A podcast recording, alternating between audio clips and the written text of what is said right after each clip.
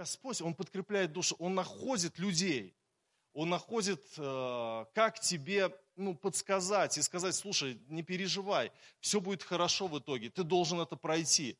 Есть объяснение всему, что происходит, все под контролем. Он подкрепляет душу твою.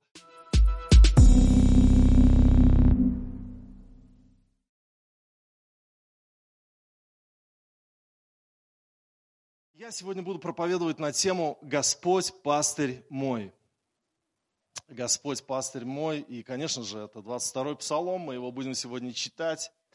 И мы так мягко подойдем к причастию. Но вначале я хотел бы рассказать вам притчу о том, как один царь пообещал наградить художника, который лучше всего изобразит покой. И десятки картин были представлены, художники старались, и э, царь выбрал в конечном итоге две картины. На одной картине а, было изображено озеро, в котором а, зеркально отображалось небо.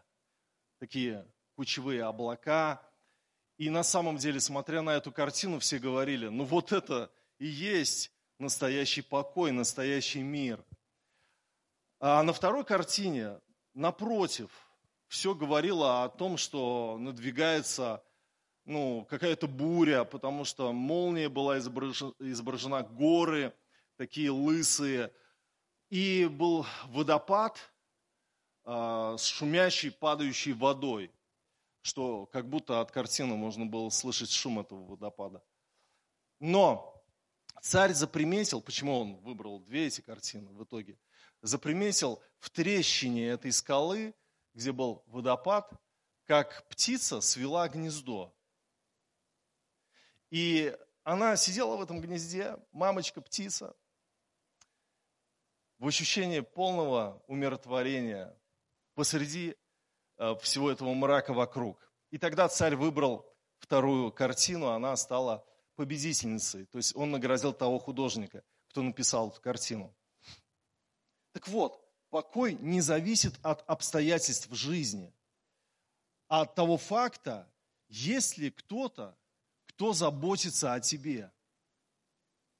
Настоящий покой зависит не от того, что происходит в твоей жизни, а от факта того, есть ли в твоей жизни тот, кто проявляет заботу о тебе. И Давид понимал, что Господь его пастырь, который проявляет непосредственное участие в его жизни, который не даст его в обиду, который прокормит его, который заботится о нем. Давайте мы откроем 22-й псалом и начнем его читать. Итак, псалом Давида. «Господь пастырь мой, я ни в чем не буду нуждаться, он покоит меня на злачных пажитях и возит меня к водам тихим. Подкрепляет душу мою, направляет меня на стезе правды ради имени своего. Если я пойду и долиную смертной тени, не убоюсь зла, потому что ты со мной. Твой жезл и твой посох, они успокаивают меня. Ты приготовил предо мной трапезу в виду врагов моих, умастил елеем голову мою, чаша моя преисполнена. Так благость и милость да сопровождают меня во все дни жизни моей, и я пребуду в доме Господнем многие дни. Аминь. Кто-то знает этот псалом наизусть, может быть, кто-то знает, но на самом деле это очень-очень популярный, так сказать, псалом, и многие-многие его любят. Итак, Давид говорит, Господь пастырь мой, я ни в чем не буду нуждаться. Было время, когда сам Давид был пастырем, пастухом. Он был взят, вот как раз а, а, Писание говорит, от дворов овчих. А, когда он еще был молодым, да, Господь его призвал. И по своему опыту он знал, какую заботу ну, получают овцы и какие чувства к своему стаду испытывает добрый пастырь. Вот в 77-м псалме мы читаем, «И избрал Давида, раба своего, и взял его от дворов овчих, и от даящих привел его пасти народ свой Якова и наследие свое Израиля, и он пас их в чистоте сердца своего, и руками мудрыми водил их. И однажды у Давида была ситуация, когда он спасал ягненка, рискуя своей жизнью. И он об этом рассказывает в первой книге царств, в 17 главе, когда он стоит перед Саулом и объясняет, почему он может выйти против Голиафа. Юноша, не воин совершенно ни в каком месте. А, почему вот ты сейчас пойдешь против Голиафа? Давай свои аргументы. И Давид рассказывает, раб твой пас овец у отца своего, и когда бывало приходил лев или медведь и уносил овцу из стада, то я гнался за ним и нападал на него, и отнимал из пасти его. А если он бросался на меня, то я брал его за космы и поражал его, и умерщвлял его, и льва и медведя убивал раб твой. Он говорит, если уносил овцу из стада, то я гнался за ним. Представляете, гнался за ним, догонял, останавливал, выдирал, спасал этого э, ягненка из пасти льва или там медведя. И Давид очень хорошо понимал, что Бог также будет гнаться за его врагом, если тот в каком-то непонятном случае атакует его и своей пастью сомкнет э, в себе, то Давид говорит, Давид понимал, что Бог будет гнаться, Господь отберет меня из пасти врага, потому что Он мой пастырь, я ни в чем не буду нуждаться. И вы знаете, вот забота Бога, она распространяется не просто на церковь Христову на планете Земля. Забота Бога как пастыря, она распространяется лично на тебя. Вот ты как раз тот ягненок. И из тысячи, из, может быть, из миллиардов людей, уверовавших во Христа во всей истории, если тебя враг настигнет, и если он возьмет тебя в свою пасть, то Господь будет сражаться именно за тебя. Именно за тебя, потому что Он твой пастырь. Я верю, что мы должны получить это откровение, что Господь пастырь мой. Не просто Господь пастырь наш, э, общий, да, как Петр говорит, пастырь и начальник. Да, он наш пастырь, но кроме того, что он наш пастырь, он пастырь мой, любящий меня, который восполняет мои нужды. Я ни в чем не буду нуждаться. И знаете, раньше я не мог предположить, что Господь, Он восполняет даже какие-то сокровенные нужды, которые ну, казалось бы, Бог не обращает на легковесные нужды человека внимания, потому что он занимается голодными в Африке, спасением, спасением людей, которые умирают от онкологии, э, разрешает военные конфликты. Он занят слишком глобальными проблемами. Но я в своей жизни увидел, что то, что волнует меня, это резонирует по сердцу Бога. Он обращает на это внимание. Однажды, давно, у меня закончился мой одеколон любимый. И я, лежа на диване, помолился и сказал, Господь, дай мне мой, ну, то есть мою туалетную воду, э, кинзо, я люблю кинзо, и, и помолился, и засмеялся после этого. Засмеялся от того, что вот это я помолился. Люди молятся о серьезных вещах, а я здесь вот... Э, но на следующий день я гулял с Софией, София уже 22 года исполняется в августе, а тогда она была, ну, может быть, трехлетняя. И э, я гулял во дворе дома своей матери, и там жил э, пастырь другой церкви, пастырь Игорь, на третьем этаже. И он увидел, что я гуляю с дочерью, он говорит, Сергей, зайди ко мне, я тебе фотографии покажу, я из Южной Кореи приехал. Я зашел, мы смотрели альбом, и я смотрю, у него в стенке стоит одеколон Кинзо. Я говорю, о, слушай, тебе тоже такой нравится? Он взял его просто и, и говорит, это тебе. Это в Южной Корее мне подарили, а я дарю это тебе.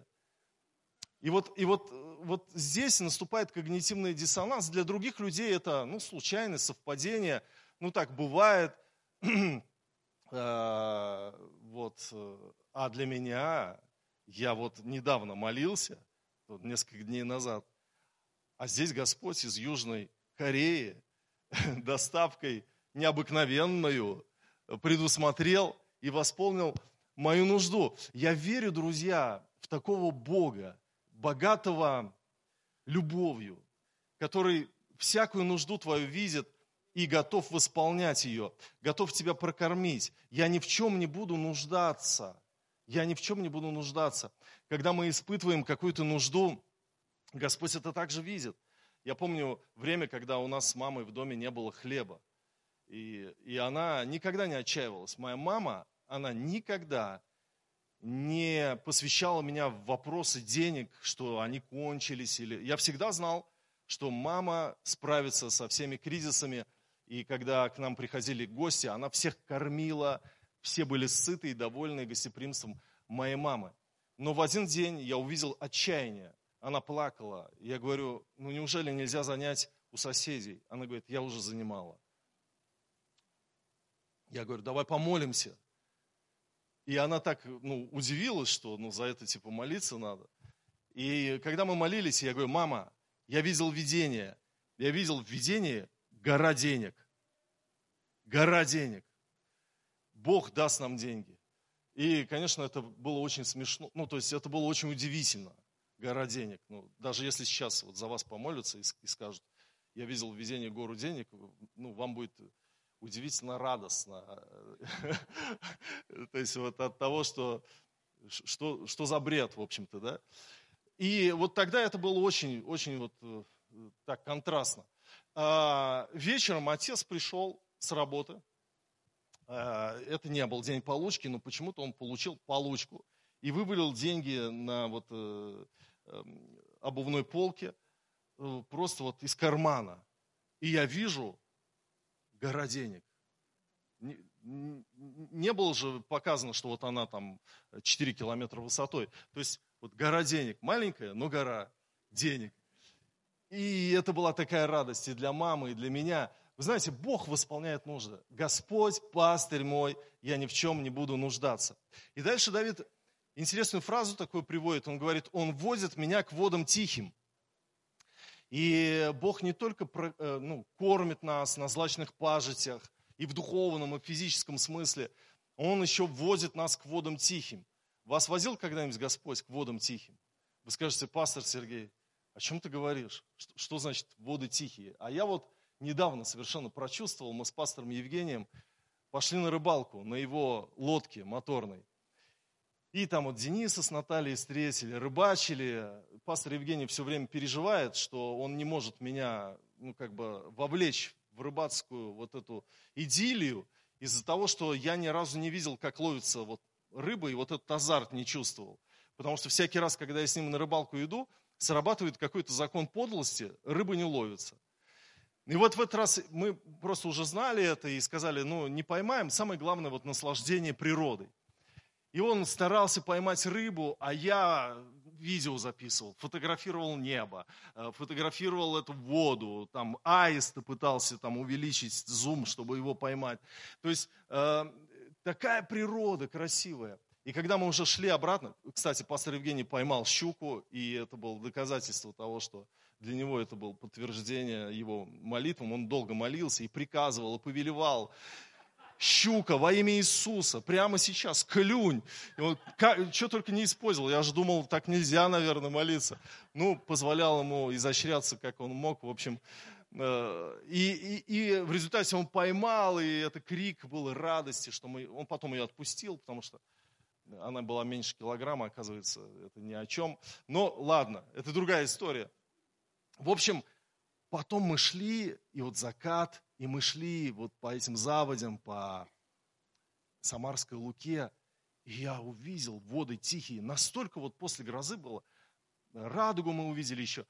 И вот эти тихие воды. Я даже видео записывал, и я подумал, люди не поняли, что мы идем на моторной лодке. Потому что ничего не меняется. Вот зеркало, вода, в ней небо отражено, вот это вот какой-то сюрреализм, какой-то планета Марс или там еще какая-то. То есть необыкновенная красота. И я просто наслаждался. Вы знаете, вот температура воздуха, бриз, ну все настолько идеально подобрано, Господь вот все вот это вот приготовил. И кто-то скажет, ну это просто рыбалка, это просто ну, природа нашей Самарской Луки. Но я верю, что Господь меня водит к водам тихим. Господь устраивает вот такие переживания, когда Он позволяет тебе отдохнуть, созерцая что-то, или, то есть Он максимально как-то удовлетворяет какую-то твою эстетическую нужду, и ты понимаешь, вау, Господь, спасибо тебе за это время. Вот у каждого свое время в чем-то, да, но это как тихие воды. И Господь дает нам это. И мне очень нравится в Ветхом Завете, есть э, местописание в Исаии 66, 12. «Ибо так говорит Господь, вот я направляю к нему мир, как реку, и богатство народов, как разливающийся поток для наслаждения вашего. На руках будут носить вас и на коленях ласкать». Бог говорит Израилю, что к нему будет проявлена забота Бога, как забота кормящей матери, которая кормит молоком из груди своего ребенка. И тут написано, как разливающийся поток для наслаждения. Что за поток? Вот, вот, вот этот материнский э, поток молока из груди, потому что слово наслаждение на иврите янак переводится буквально сосать, всасывать, питаться грудью. Бог говорит вот о питании, что Он проявит свою заботу о своем народе таким образом, что это подобно тому, как мать кормит своего малыша, и тот такой счастливый, наслаждается. Слово «наслаждается» не противоречит христианской вере. Аминь. И в 13 стихе дальше написано, «Как утешает кого-либо мать его, так утешу я вас, и вы будете утешены в Иерусалиме». Вот Божья забота, Божье устройство. Господь дает нам наслаждение. Господь представлен здесь как мать, а мы как грудное дитя. И дальше Давид говорит в третьем стихе, подкрепляет душу мою, направляет меня на стези правды ради имени своего. А Господь возвращает меня, когда я блуждаю.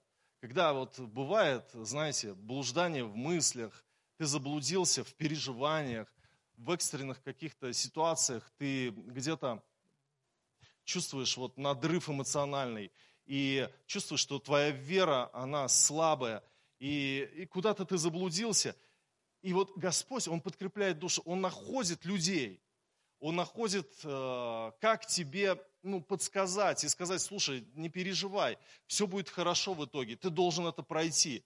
Есть объяснение всему, что происходит, все под контролем. Он подкрепляет душу твою. В 118-м псалме, в 176 стихе написано – я заблудился, как овца потерянная, взыщи раба твоего, ибо я заповедей твоих не забыл. Давид говорит, я заблудился. И бывает такое, что ты, ну, как бы заблудился в чем-то, но Господь подкрепляет душу, Он заботится о тебе. И знаете, как заботиться? Вот эта забота, а, ты ее должен вычленить, ты должен ее увидеть. Блаженно имеющий уши, имеющий глаза, Иисус говорил, да? Помните, вот давайте возьмем простую иллюстрацию из Нового Завета. Иисус сидит в доме Симона Фарисея. И тот э, приготовил ужин, принимает Иисуса. Приходит женщина-блудница, начинает омывать ноги Иисуса слезами. Помните эту историю, да? И написано в Луки 7:39, видя это, фарисей, пригласивший его, сказал сам в себе, если бы он был пророк, то знал бы, кто и какая женщина прикасается к нему, ибо она грешница. Вот скажите мне, что плохого сделал вообще фарисей Симон? Он ничего не сделал, он не убил никого, он не обозвал никого, он э, не совершил ни словесного, ни физического, никакого поступка. Он ничего не совершил, он подумал, он сказал сам в себе. Откуда вообще Лука узнал, что он сказал сам в себе? Потом, потому что потом карты были вскрыты, да, мы знаем, что Иисус знал, что он подумал. Иисус знал, что он был в присутствии Иисуса. И когда ты в присутствии Иисуса, ты живешь с Ним, Он твой пастырь, Он знает, о чем ты думаешь, и Он корректирует, Он направляет тебя на стези правды. И Он говорит, Симон, вот ты мне скажи, вот два человека, один должен 50 тысяч рублей, другой 500 рублей. А, обоим простил один и тот же человек. Кто будет больше рад? И, и, и он на, на простом языке начинает его, ну, как бы подводить к тому, что если она и больше согрешила, то она и больше возлюбит. И, и он говорит, я в твой дом пришел, ты воды мне на ноги не дал. Ты голову мне маслом не помазал, а она слезами оттирает мне ноги. И вот интересно, что грех Симона, он не был, ну, как бы явным, что ли. Он просто чего-то не сделал. Он просто о чем-то подумал. И вы знаете, вот когда я хожу с моим пастырем в жизни, в моей, то Господь, Он поправляет, корректирует мои мысли. Говорит мне о том, что мне надо было бы сделать, а я не сделал. Это как внутренний диалог. Он направляет меня на стези правды. Это привилегия иметь Господа своим пастырем, который направляет тебя на стези правды, который э, твои кривые какие-то пути выпрямляет, который подсказывает, обличает тебя так тонко и так правильно, что сердце твое преисполняется благодарностью. Господь пастырь мой, Он подкрепляет душу мою. В четвертом стихе, если я пойду и долиную смертной тени, не убоюсь зла, потому что ты со мной.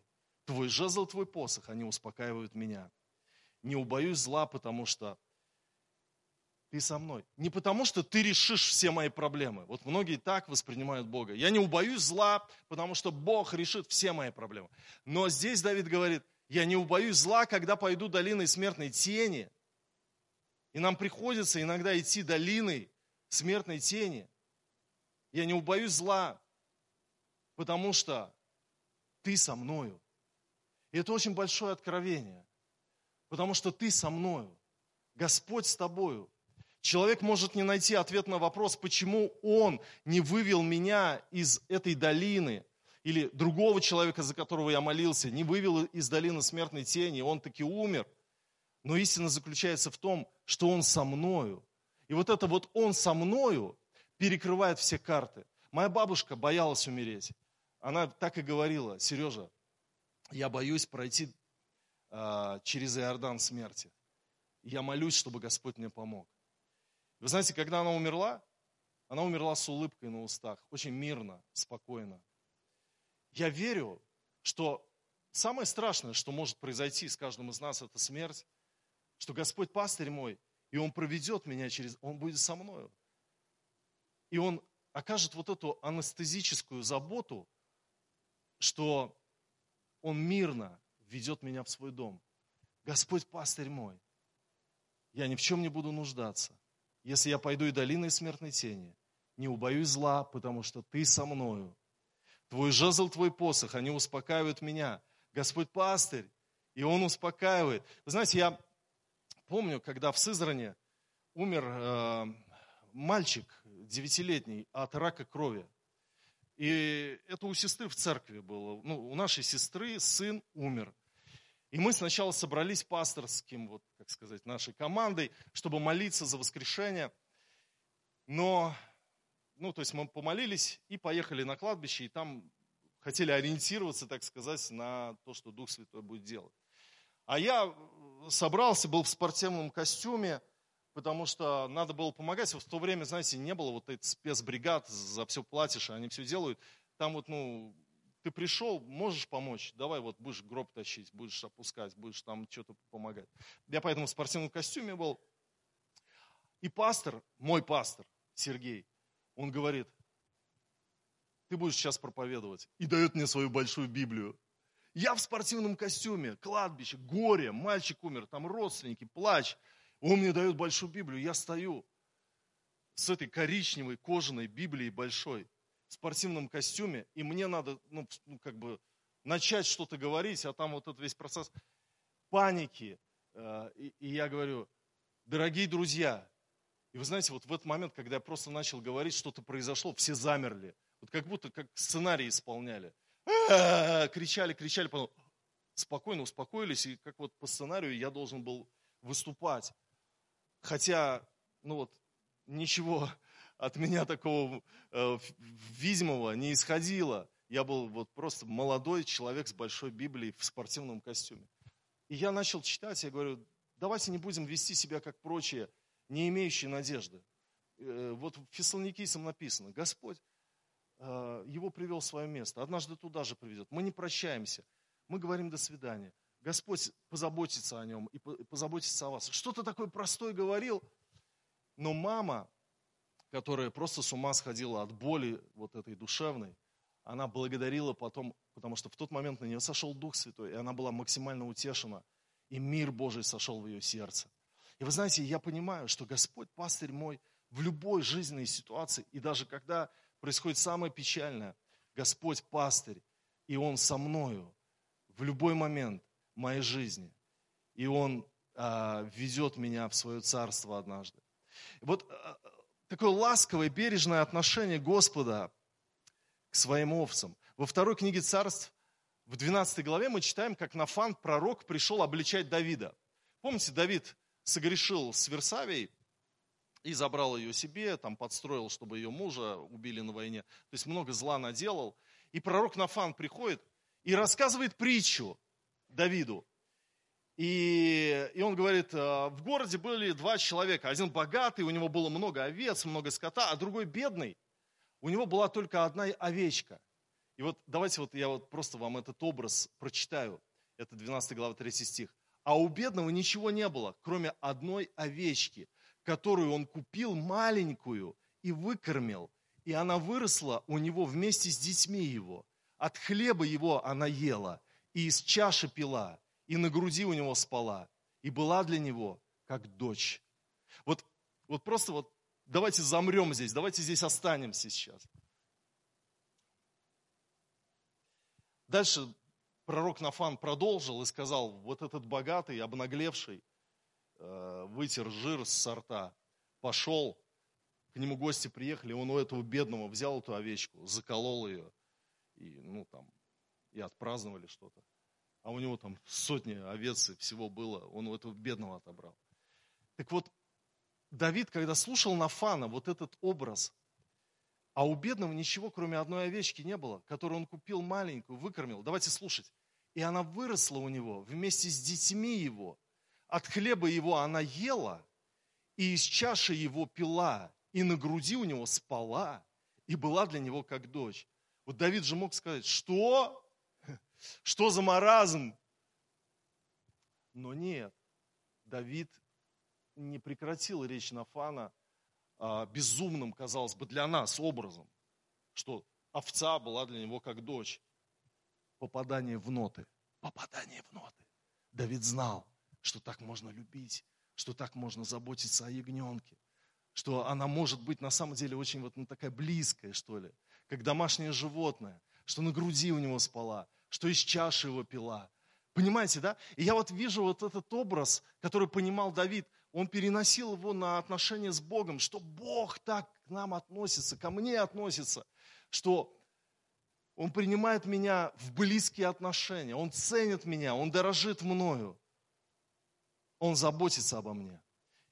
Ты приготовил предо мною трапезу, пишет Давид, в виду врагов моих, умастил елеем голову мою, чаша моя преисполнена. Ну, мастил елеем, вы знаете, в гости, когда приходили раньше, в древние времена, то э, кроме всего того, там, чаша холодной воды, гостеприимство, знаете, как в спа-салон сегодня приходишь, и там предлагают чай какой-нибудь, там расслабляющая музыка играет, и э, что еще? И купить масло.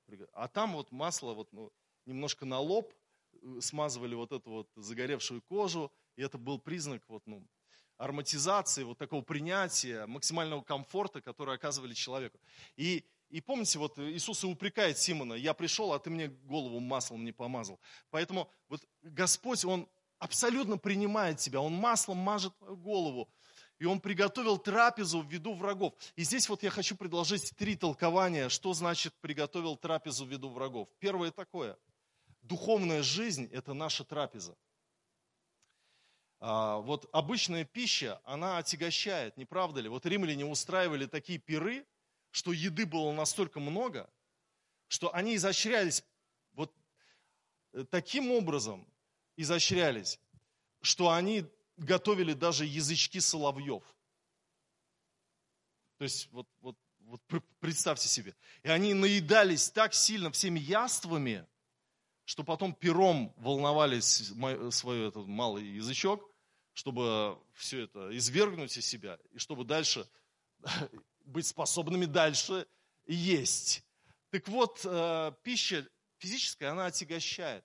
Но когда ты наполнен духовной жизнью, когда в твоей жизни есть братья, сестры, общение, молитва, свидетельство, такие вот, как Денис сегодня свидетельствовал, есть, есть Бога общение, есть поклонение, есть динамичная духовная жизнь, то это твоя пища в виду врагов. И даже если кто-то тебе ставит диагноз или а, объявляет тебе, что ты уволен с работы, или какая-то плохая новость по твоему бизнесу приходит, то вот эта духовная жизнь, она ну, настолько а, богата для тебя и настолько вот ее хватает, чтобы решилась всякая твоя проблема, что даже если враги там где-то наступают, у тебя есть духовная жизнь, у тебя вот есть этот буфер, у тебя есть эта защита. И помните Елисея, пророка, который там слуга утром встал и говорит, увы, господин мой, мы окружены, сирияне нас окружили, и теперь они пришли нас взять.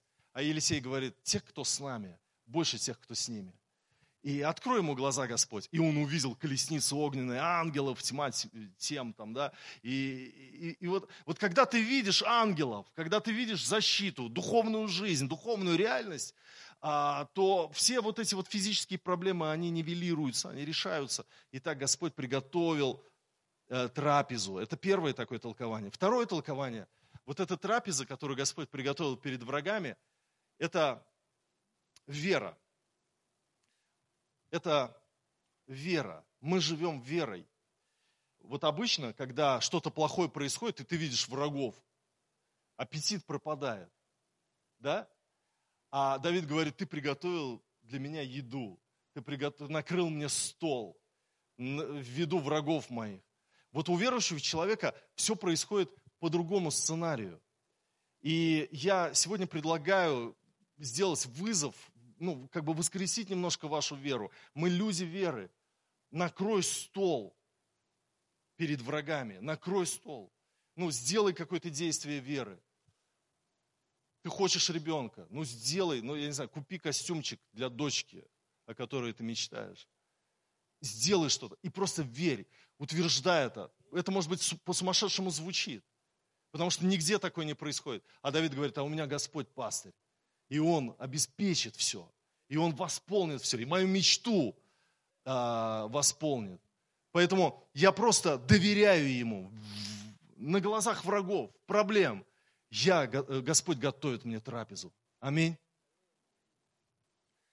И третье толкование, об этом писали Афанасий Великий, Кирилл Иерусалимский и многие-многие а, отцы церкви, что речь идет о причастии, что Господь э, говорит здесь о чаше, которая преисполнена, и о трапезе. И Афанасий Великий говорит, уготовил предо мной трапезу, разумеет трапезу таинственную. И э, Кирилл Иерусалимский также говорит, видишь ли, что здесь говорится о той чаше, которую взял Иисус в руки, благодарил и сказал, сия есть кровь моя, а, и в оставлении грехов изливаемая.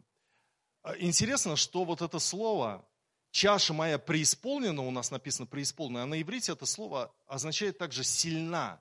И поэтому в церковно-славянском переводе «уготовила еси предо мною трапезу, сопротив стужи, стужающим, стужающим меня, умастил еси елеум главу мою, и чаша твоя, уповающий мя, яко державна, то есть сильна. Вот перевод Юнгерова. Ты приготовил для меня трапезу против притеснителей моих, умастил елеем голову мою, и чаша твоя, напоивающая меня, как она сильна. И вот я верю в Евхаристию, я верю в причастие. Сегодня Господь приготовил причастие в виду врагов твоих, тех проблем, тех вызовов, которые ты в жизни встречаешь. И Господь сегодня хочет тебе сказать, я твой пастырь, и ты ни в чем не будешь нуждаться. И сила, сила наша в крови Иисуса Христа, в Его жертве. Поэтому, когда мы принимаем причастие, враг трепещет враг просто теряется, и все его планы разрушаются. И я верю, что сегодня, когда мы будем принимать причастие, цепи со многих спадут. И многие проблемы демонического характера, может быть, они решатся, лопнут, треснут по швам. Почему? Потому что Господь будет сражаться за тебя. Он догонит льва, который уносит тебя. Он догонит медведя, он исторгнет. Он заберет тебя в свой дом. Он даст тебе пить из своей чаши. Он положит тебя на свою грудь. Он любит тебя. Господь, пастырь мой, я ни в чем не буду нуждаться. Аминь. Давайте встанем.